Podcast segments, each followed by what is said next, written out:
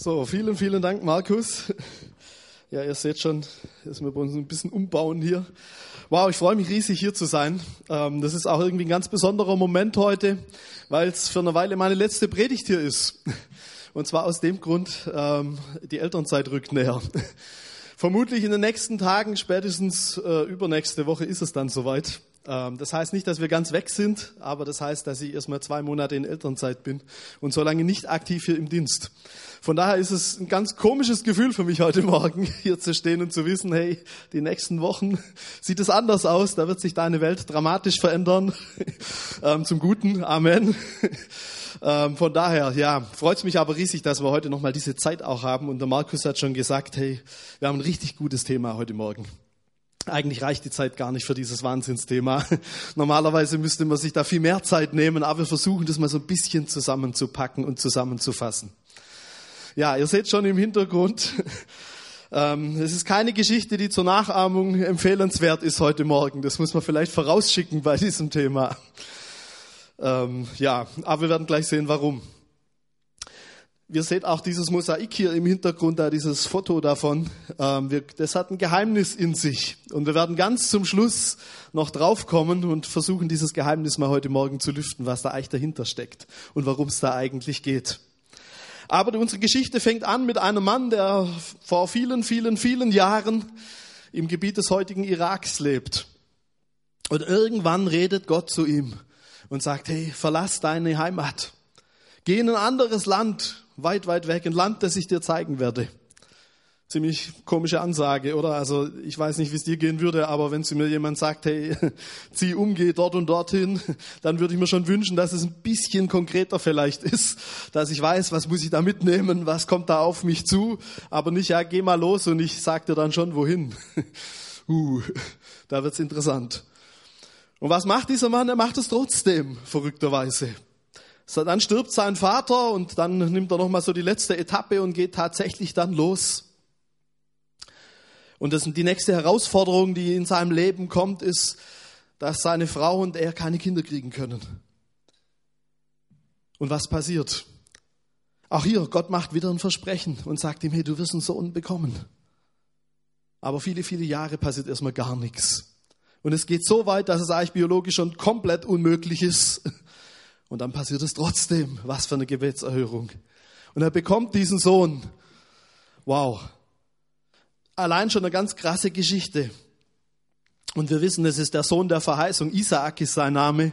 Und wir ahnen schon, es geht natürlich um Abraham, seinen Vater heute Morgen. Und als ob das nicht schon krass genug wäre als Lebensgeschichte, das würde sicher schon für eine dicke Biografie reichen, geht's da noch weiter. Und dann kommt das, um was es heute Morgen gehen soll. In 1. Mose 22 finden wir die komplette Geschichte, die lohnt sich mal nachzulesen in den nächsten Tagen, da steckt so viel drin. Und dort heißt es, einige Zeit später stellte Gott Abraham auf die Probe. Er sagte zu ihm, Abraham, der antwortete, hier bin ich. Das war irgendwie oft seine Standardantwort, wenn Gott ihn was gefragt hat. Interessant. Gott sagte, nimm deinen einzigen, deinen geliebten Sohn Isaak und geh mit ihm in das Land Moria. Bring ihn dort als Brandopfer dar auf einem Berg, den ich dir nennen werde. Was ist das für eine Ansage? Jetzt denkst du, das kann doch unmöglich in der Bibel drinstehen, sowas. Wie verrückt ist denn das? Jetzt sagt, sagt Gott zu diesem Abraham, nachdem er so viele Jahre auf seinen Sohn gewartet hat, sagt er zu ihm, hey, jetzt nimm deinen Sohn und dann geht ihr da und dorthin und dann opferst du ihn als Brandopfer. Will Gott Kinderopfer? Ernsthaft? Kann das wahr sein? Nee, ich bin überzeugt davon, nein. Aber die Geschichte hat natürlich einen Hintergrund. Und um es noch verrückter zu machen, dieser Abraham, also stell dir das mal so praktisch ansatzweise wenigstens vor. Da sagt Gott zu dir, hey, bring dein Kind im Prinzip um. Wie wahnsinnig ist allein schon die Idee. Und was würdest, wie würdest du reagieren? Also ich glaube, ich würde erstmal sagen, ja Gott, das kann doch nicht wahr sein. Das muss irgendwie ein Fehler in der Kommunikation sein oder so. Da hat jemand die falsche E-Mail verschickt oder keine Ahnung. Das gilt vielleicht für unsere Feinde, aber doch nicht für meinen Sohn. Oder irgendwie so. Also man hätte doch mindestens versucht zu diskutieren, richtig? Oder mindestens irgendwie was entgegnet und gesagt, hey, aber das kann doch nicht sein und, aber so kenne ich dich doch gar nicht, Gott. Und was passiert bei Abraham? Nichts. Wir wissen von Abraham, dass er bei anderen Gelegenheiten, wo es zum Beispiel um Sodom und Gomorra ging, dass er da ziemlich intensiv verhandelt hat. Nur hier überhaupt nicht. Der Abraham, der packt die Sachen am nächsten Morgen. Es heißt auch, er steht früh auf, wusste, dass es eine Reise von ein paar Tagen ist. Und er geht los mit zwei Knechten, einem Esel und seinem Sohn.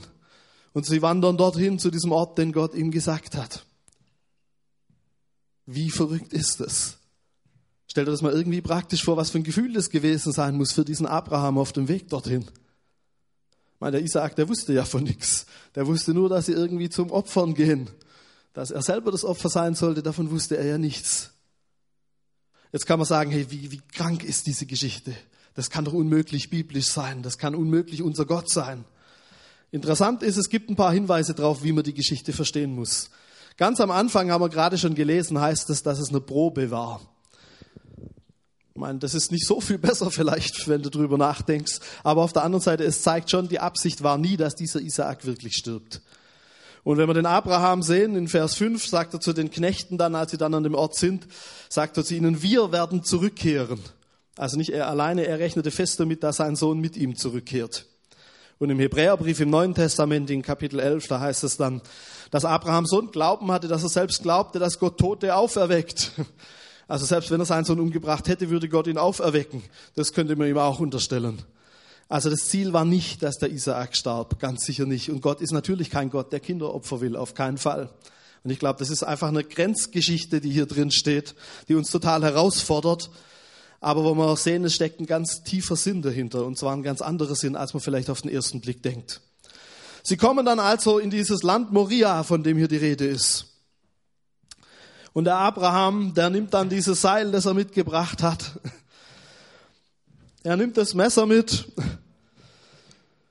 Und der Isaak, der kriegt das ganze Brennholz. Der trägt dieses Holz auf diesen Berg hoch. Wir wissen nicht, wie viel er dabei hatte, aber für so ein Brandopfer hast du sicher schon ein bisschen was gebraucht. Und sie gehen da hoch auf diesen Berg und Irgendwann, während sie da hochlaufen, sagt der Isaac zu seinem Vater, du sag mal, wir haben hier jetzt irgendwie alles dabei, wir sind doch gut vorbereitet jetzt, nur wir haben doch eins vergessen, wir haben gar kein Opfertier. Und dann kommt die Antwort von Abraham. Ich weiß nicht, was du gesagt hättest in diesem Moment, der ja irgendwie mehr wusste. Und Abraham sagt, ja, da wird sich Gott drum kümmern. Wow. Und da steckt noch was viel Tieferes drin, als man auf den ersten Blick denkt. Gott wird dafür sorgen.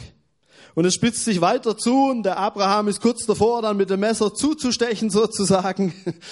Ähm, und gerade in dem Moment kommt zum Glück die Stimme vom Himmel und der Engel des Herrn ruft ihm zu, Abraham, Abraham, stopp! Hör auf, bring den Isaak nicht um. Ich habe genug gesehen, so würden wir es vielleicht beschreiben. Ich habe gesehen, dass du mir gehorsam bist, dass du mir vertraust. Und die ganze Geschichte löst sich dann auf. Und wir lesen weiter in Vers 13 und dort passiert dann noch was sehr Erstaunliches. Dort heißt es, und Abraham erhob seine Augen und sah, und siehe, da war ein Widder hinten im Gestrüpp an seinen Hörnern festgehalten. Da ging Abraham hin, nahm den Widder und opferte ihn anstelle seines Sohnes als Brandopfer meine, es ist kein Widder, aber irgendwie eine Form von Schaf, die dabei haben. Es auch zugegeben kein Gestrüpp natürlich, sondern schöne Blumen hier, okay, nicht falsch verstehen. Aber wenn wir so drüber nachdenken, ist auch eine interessante Symbolik mit diesem Lamm, da kommen wir auch gleich noch drauf. Und Abraham gab diesem Ort den Namen, der Herr wird ersehen. Oder man könnte auch sagen, der Herr sorgt vor vielleicht von dem man heute noch sagt, auf dem Berg des Herrn wird er sehen oder Gott lässt sich dort sehen, so könnte man auch sagen. Interessant. Und da kommt dieser Name rein, dieses Ersehen, Versorgung, Vorhersehen vielleicht. Und das ist dieser Name von Gott als Versorger. So eine ganz andere Versorgung, als wir irgendwie so im Hinterkopf gehabt hätten, oder? Wir hätten eher gedacht, Gott hilft uns so mit vielen praktischen Dingen oder so. Aber ohne, mit diesem Kontext wird die Geschichte auf einmal ganz anders. Und drei Begriffe fallen hier zum ersten Mal. Das eine ist Anbetung. Abraham sagt zu seinen Knechten, hey, mein Sohn und ich, wir werden dorthin gehen und wir werden anbeten. Das erste Mal, was das Anbetung in der Bibel erwähnt ist, in dieser Geschichte. Und dann heißt es, es ist sein geliebter Sohn, der Isaac. Das allererste Mal, dass in der Bibel das Wort Liebe auftaucht, ist hier. Auch interessant, oder hätte auch keiner vermutet, vermutlich in diesem Hintergrund. Und natürlich Versorgung. Und diese drei Begriffe, die haben eine Gemeinsamkeit. Sie hängen nämlich mit diesem Opfer zusammen. Und das schauen wir uns jetzt mal ein bisschen genauer an. Brandopfer, wenn hier davon die Rede ist, was ist das eigentlich? Worum geht's da genau? Was ein Brandopfer ist, wird interessanterweise erst hunderte Jahre nach Abraham erklärt, nämlich im Gesetz des Mose. Jetzt macht der Abraham dieses Opfer aber schon weit vor dem Gesetz. Und spätestens jetzt eskaliert es vielleicht theologisch bei dir, ich weiß es nicht, wenn du sagst, na ja, dann war das ja irgendwie schon vor dem Gesetz da, diese Geschichte mit dem Opfer. Vielleicht dachtest du, das kam ja alles erst im Gesetz, aber wahrscheinlich gab es schon manche Vorstufen davor. Und es wurde dann alles nachher erst so festgeschrieben. Und es gibt in der Bibel viele Arten von Opfern. Da ging es nicht immer nur um Tiere, da ging es auch um Opfer ohne Tiere. Das muss man dazu vielleicht wissen. Brandopfer heißt ganz simpel, dass es das ganze Opfertier ist, komplett mit Ausnahme vom Fell und so und von den Innereien, aber ansonsten wurde praktisch das ganze Tier verbrannt. Das war jetzt bei vielen Opfern nicht so der Fall. Was ist denn jetzt ein Opfer biblisch gesehen? Ich glaube, das müssen wir wissen, um die Geschichte zu verstehen. Biblisch gesehen ist ein Opfer nicht, dass man so eine Art Deal mit Gott macht. So diese Grundidee, die wir sicher auch oft kennen, zu sagen, hey, ich mache was für Gott und dann gibt er mir was, richtig? Nee, falsch. Das ist nicht die biblische Idee von Opfer. Auch nicht die Idee zu sagen, hey, wenn, wenn ich Gott jetzt Geld spende oder so, dann bekomme ich auch wieder Geld. Das kann man so pauschal nicht sagen. Ein Opfer ist auch nicht, dass wir versuchen, irgendwie Gott zu besänftigen dass wir sagen, hey, ja, ich war letzter Zeit geistlich irgendwie nicht so gut drauf und so und dafür gehe ich jetzt in ein paar mehr Gottesdienste in den nächsten Wochen oder so. Man kann sein, dass dir das hilft, wenn du in ein paar mehr Gottesdienste gehst in dem Zustand, klar. Aber es geht nicht darum, auch hier wieder zu sagen, ich muss jetzt irgendwie Gott ist böse auf mich und deshalb muss ich ihm jetzt irgendwie ein bisschen mehr geben und dann ist es wieder okay. Das ist nicht die Vorstellung von Opfer in der Bibel. Die Vorstellung von Opfer in der Bibel ist auch nicht, dass da Leute versuchen, selber für ihre Schuld zu zahlen, indem sie diese Tiere erschlachten. Das ist auch nicht die biblische Vorstellung von Opfer, auch wenn das unter uns Christen oft die Meinung ist. Aber wenn wir genau reinschauen, stellen wir fest, so ist es nicht. Was bedeutet denn dieses Opfer dann? Interessant ist doch, Gott gibt dem Abraham dieses Schaf, richtig? Das war ja nicht sein eigenes Schaf. Er hat es nicht damit hoch auf den Berg geschleppt, sondern es war ein Geschenk. Es war Gnade, könnte man sagen. Und da kommt der tiefere Sinn rein in dem Ganzen. Gott gibt immer zuerst. Eigentlich können wir ihm ja gar nichts geben. Ihm gehört ja eh alles. Abgesehen davon, er braucht ja gar nichts von uns, genau genommen. Warum geben wir ihm dann trotzdem? Warum ist es trotzdem wichtig zu geben? Ich glaube, es hängt mit dieser Geschichte zusammen. Weil, weil Gott uns was gegeben hat, dürfen wir stellvertretend, symbolisch sozusagen einen kleinen Teil ihm wieder zurückgeben. Opfer haben immer mit Zurückgeben zu tun. Da geht es nicht darum, dass wir irgendwie eine tolle Leistung bringen würden und da was Tolles machen könnten und so und irgendwie so viel in Gott investieren. Nee, das können wir doch eigentlich gar nicht. Opfer heißt eigentlich nur, dass ich ein bisschen was zurückgeben kann von dem, was Gott mir davor schon geschenkt hat. Und ich glaube, dann macht die Geschichte deutlich mehr Sinn. Weil dann sind Opfer keine Leistung, sondern dann geht es letztendlich um Gnade. Und dann macht es auch Sinn, dass die Geschichte, die wir hier gerade gehört haben, dass die sozusagen der Prototyp ist für alle Arten von Opfern in der Bibel und für alles, was nachher im Tempel passiert ist. Das hat alles irgendwo einen Rückbezug auf diese Geschichte. Und das macht es so interessant. Jetzt würden wir natürlich sagen, klar, also okay, schön und gut, wenn das so ist, aber was hat das jetzt mit mir zu tun? Ich weiß doch, wenn ich im Neuen Testament lese, hey, mit Jesus haben diese Opfer doch aufgehört, er hat es doch abgeschafft, das ganze Thema. Was beschäftigen wir uns denn jetzt so lange damit? Und es ist richtig, der Tod von Jesus, der hat da einiges verändert. Amen. Deshalb tun wir nur so und schlachten keine echten Tiere heute Morgen. Und dafür können wir, glaube ich, dankbar sein. Das ist eine gute Sache und das ist richtig so. Davon sind wir überzeugt. Abgesehen davon, Opfer machen auch nur in Verbindung mit dem Tempel Sinn. Sonst natürlich auch nicht. Aber dieses Opfer von Jesus, der Tod von Jesus, der auch als Opfer verstanden wird, der ist sozusagen, der führt dazu, dass alle anderen Opfer im Prinzip nur ein Platzhalter sind für dieses eine wichtige, letztendliche, einmalige Opfer von Jesus selber. Das heißt, da hat sich was geändert. Jetzt ist es aber so, dass die Idee von Opfer, die dahinter steht, dass die trotzdem noch im Neuen Testament auch vorkommt. Im ersten Petrusbrief in Kapitel 2 lesen wir von geistlichen Opfern. Der Paulus schreibt im Philipperbrief in Kapitel 4 von Spenden, die er als Opfer bezeichnet. Im Hebräerbrief heißt, das Bekenntnis der Lippen ist ein Lobopfer. Also diese Idee von Opfer kommt schon noch immer wieder durch. Oder wenn wir an den Zehnten denken, auch das ist im Prinzip das gleiche Ding. Zu sagen, hey, ich gebe ein bisschen was von dem, was Gott mir gegeben hat, das gebe ich ihm zurück. Gleiches Prinzip, richtig? Also wir merken, das Prinzip ist immer noch aktuell. Die Art und Weise hat sich geändert. Und jetzt müssen wir natürlich noch die Frage klären, wenn wir zurückkommen, auch ein bisschen auf den Anfang. Wo fand denn jetzt diese Geschichte statt? Dieses Land Moria, von dem hier die Rede war, das taucht nachher nochmal in der Bibel auf, bei König David. Da ist vom Berg Moria die Rede. Und er kauft damals diesen Berg in der Absicht, dann da später einen Tempel drauf zu bauen. Und wir wissen, das hat nicht er selber gemacht, sein Sohn Salomo war das nachher. Es ist also der Tempelberg und den kann man heute noch sehen in Jerusalem. Und dort ist es anscheinend passiert. Da könnte man unterstellen, dort muss es gewesen sein. Und jetzt geschah dort in der gleichen Gegend nochmal was. Lange Zeit später. Und das hat ganz, ganz viel mit uns zu tun. Und das löst auch dieses Geheimnis, das mit dieser Geschichte zusammenhängt. Da passiert nochmal was in diesem Land Moria. Und wenn wir mal einen kurzen Ausflug machen, eins zurück. Das hat mit dieser Kirche hier zu tun, die manche wahrscheinlich kennen. Eigentlich ist es das wichtigste Kirchengebäude der Christenheit, wenn man so will, die sogenannte Grabes- oder Auferstehungskirche in Jerusalem. Und wer da schon mal drin war, weiß, was für eine krasse Kirche das ist. Äh, man sieht es auch schon in einem etwas untypischen Eingang, so insgesamt. Aber diese Kirche hat eine Besonderheit. Sie ist auf einem alten Steinbruch gebaut worden und man vermutet, dass dieser alte Steinbruch der Ort war, an dem Jesus tatsächlich gekreuzigt wurde. Es gibt eine Reihe von Hinweisen und von Indizien dafür, ähm, ist eine spannende Geschichte, aber könnte man annehmen, dass es tatsächlich dort passiert ist. Und wenn man in diese Kirche reingeht, das ist jetzt hier hinter der Eingangstüre und dann ist ja hinter der Türe fast schon, geht so eine kleine Treppe nach oben in den ersten Stock. Und das hat damit zu tun, dass Reste von diesem Steinbruch, so Felsenreste, mit eingebaut sind in diese Kirche. Also total verrückt gebaut. Und diese Treppe hier, die führt zu dem Platz, wo man vermutet, dass da Golgatha ist, dass dort Jesus gestorben ist. Und wenn wir an dieses Mosaik vom Anfang zurückdenken, ihr seht hier schon so ein bisschen rechts an der Seite, das ist genau an diesem Ort, wo das fotografiert ist. Das ist genau dort. Und jetzt könnte man sagen, ja, Moment mal, das ist aber falsch. Das ist der falsche Platz dafür. Das ist doch gar nicht dieser Tempelberg, sondern das ist ja ganz woanders. Das ist ein paar hundert Meter Luftlinie weiter hier. Was macht das dort? Was hat es damit zu tun? Und dann gibt's da links drüben ein zweites Mosaik, das ganz eng zusammenhängt.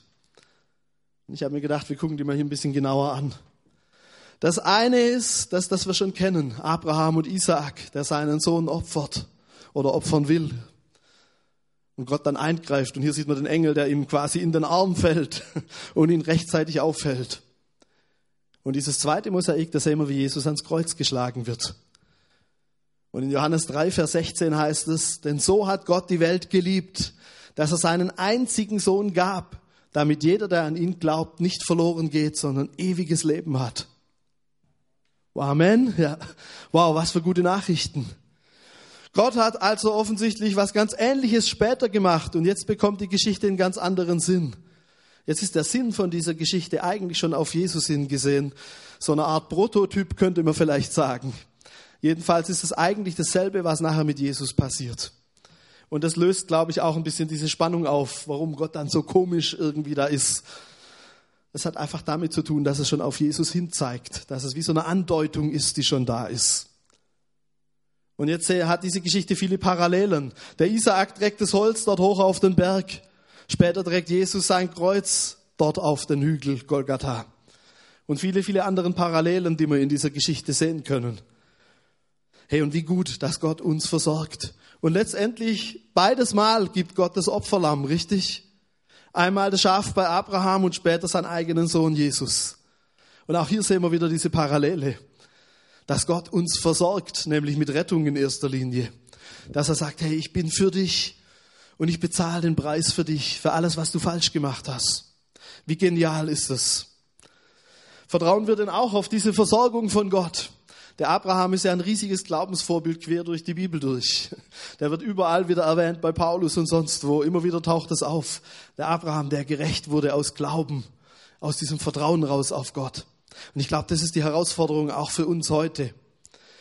Und das ist die Versorgung, das ist dieser Gott, der uns versorgen will und der durch Jesus auch in unsere Situationen hineinkommen will, wo wir Versorgung brauchen, wo wir ihm vielleicht ganz neu begegnen müssen, wo wir vielleicht wieder Abraham auch gar nicht mehr weiter wissen und sagen, wir machen das jetzt einfach, was du gesagt hast, Herr, aber wir wissen gar nicht, wie wir da rauskommen oder wie das hier weitergehen soll.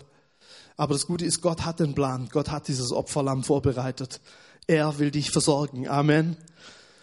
Und ich glaube, das dürfen wir heute Morgen ganz stark mitnehmen. Und dann geht's noch eine Runde weiter. Wenn Gott uns versorgt, was macht das dann mit uns? Und da schreibt der Paulus was dazu im Römerbrief in Kapitel 12, Vers 1. Und dort heißt es, weil ihr Gottes reiche Barmherzigkeit erfahren habt. Also wir sehen schon, es fängt an, dass Gott zuerst gibt, richtig? Weil ihr seine Barmherzigkeit erfahren habt. Deshalb kommt dann das, was danach kommt. Das ist die wichtige Voraussetzung dafür. Weil ihr Gottes reiche Barmherzigkeit erfahren habt, fordere ich euch auf, liebe Brüder und Schwestern, euch mit eurem ganzen Leben Gott zur Verfügung zu stellen. Seid ein lebendiges Opfer, das Gott dargebracht wird und ihm gefällt. Schon wieder sind wir mitten in diesem Opferthema drin, richtig? Und diesmal geht es um uns persönlich. Lebendiges Opfer, was ja fast schon ein bisschen ein gewisser Widerspruch ist. Ähm, aber wir dürfen ein lebendiges Opfer für Gott sein. Das heißt, wir dürfen unser Leben ihm geben zurückgeben letztendlich, weil woher kommt dieses Leben? Es kommt von ihm. Es ist sein Geschenk. Und unser Auftrag ist es, es ihm zur Verfügung zu stellen, dass er was richtig Gutes mit uns gemeinsam daraus machen kann. Amen. Das ist der Plan, den Gott für uns hat. Und wenn wir diese Kreuze hier sehen, an diesem Stein hier nebendran, das ist noch ein weiteres Foto aus dieser gleichen Kirche. Und über viele Jahrhunderte sind viele Leute in diese Kirche gegangen und haben diesen Ort besucht. Und mein, heute würde man seinen Namen irgendwo da einritzen in den Stein und sagen, hey, XYZ, ich war hier und so. Damals hat man das anders gemacht im Mittelalter. Man hat so ein Kreuz reingeritzt, um damit zu zeigen, ich war hier. Vielleicht auch, weil manche gar nicht schreiben konnten, je nachdem. Aber es ist doch interessant, ein Kreuz. Ich glaube, es ist auch eine Art von Bekenntnis, das man da eingeritzt hat. Nicht nur dieses Ich war hier, sondern zu sagen, hey, ich glaube an das, was hier passiert ist. Ich glaube daran, dass Jesus für mich am Kreuz gestorben ist. Ich vertraue auf dieses Lamm Gottes, auf seine Versorgung. Und dann gehe ich einen zweiten Schritt. Von hier aus, wo es passiert ist, nehme ich das Kreuz mit in diese Welt. Und ich gebe das weiter, was da passiert ist. Ich behalte es nicht nur für mich. Gott hat zuerst gegeben, damit wir geben können. Und meinen, wir ritzen jetzt heute keine Kreuze in irgendwelche Wände und hoffentlich hier heute Morgen auch nicht. Ähm, dazu sind unsere Wände nicht so richtig gedacht. Aber was wir tun können, ist, uns doch heute Morgen zu fragen, wo sind vielleicht Dinge, die wir Gott ganz neu hingeben wollen? Wo sind vielleicht Dinge, wo wir sagen, da brauchen wir diese Versorgung von Gott, da brauchen wir sein Eingreifen? Und wo sind vielleicht auch Dinge, wo wir sagen würden, die verstehe ich gar nicht? Und die lösen sich vielleicht erst rückblickend auf, so auch wie hier bei Abraham wo es am Anfang gar nicht so klar war, was da gerade passiert und in welche Richtung das alles gehen soll. Vielleicht geht's dir heute Morgen genauso. Und vielleicht bist du heute Morgen hier und sagst, ja, ich muss raus aus diesem Leistungsding. Es geht gar nicht darum, dass ich mich irgendwie abmühe, damit ich Gott gefalle oder so. Das ist überhaupt nicht der Plan. Sondern es geht darum, dass wir ihm unser ganzes Leben zur Verfügung stellen mit allem, was dazugehört. Ich habe mir gedacht, lasst uns doch heute Morgen noch eine Zeit des Gebets nehmen, so in diesen letzten Minuten auch. Und wir wollen das ganz praktisch machen. Wir haben heute von einem Namen von Gott gehört. Es gibt aber noch viel, viel mehr Namen von Gott. Und von ein paar wenigen haben wir schon gehört. Wir werden noch von ein paar mehr hören in den nächsten Wochen auch. Und die große spannende Frage ist doch, was hat das jetzt mit uns zu tun? Und vielleicht ist es doch heute Morgen dran zu sagen, hey, wir nehmen das mit ins Gebet. Und vielleicht gibt es da Punkte, wo du sagst, da brauche ich, dass es Gott mir auf diese Art und Weise ganz neu begegnet. Und das wollen wir jetzt praktisch machen. Und Markus, du darfst gerne nach vorne kommen. Und dann können wir jetzt in eine Gebetszeit gehen. Und ich würde noch kurz zum Schluss hier beten und dann macht der Markus die Fortsetzung. Und dann lasst uns doch offen sein für das, was Gott heute Morgen tun will. Jesus, danke, dass du als Opfer an unserer Stelle am Kreuz gestorben bist. Danke, Herr, für diese Gnade, für dieses Vorrecht, Herr. Danke, dass wir nur dann geben können, wenn du uns gibst, Herr. Dass wir aus uns selber raus überhaupt nichts geben können und dass wir auch ohne dich gar nichts tun können. Danke dafür, Herr. Aber danke, dass du unser Leben siehst, Jesus, auch in diesen Zeiten. Und dass du siehst, wie, wie es da aussieht, wo wir da eng mit dir verbunden sind oder wo wir vielleicht weniger eng mit dir verbunden sind. Wo wir Dinge erlebt haben, wo wir Versorgung von dir bekommen haben und wo sie uns fehlt im Moment. Wo wir dein Eingreifen brauchen, Jesus. So wie der Abraham damals. Und Herr, ich bete, dass du da jetzt redest in diesen nächsten Minuten. Dass du uns ganz neu begegnest. Dass du uns zeigst, was vielleicht dran ist, dass wir es dir geben, dass wir es dir auch abgeben heute Morgen. Danke, dass du dazu jedem ganz persönlich redest, Herr. Amen.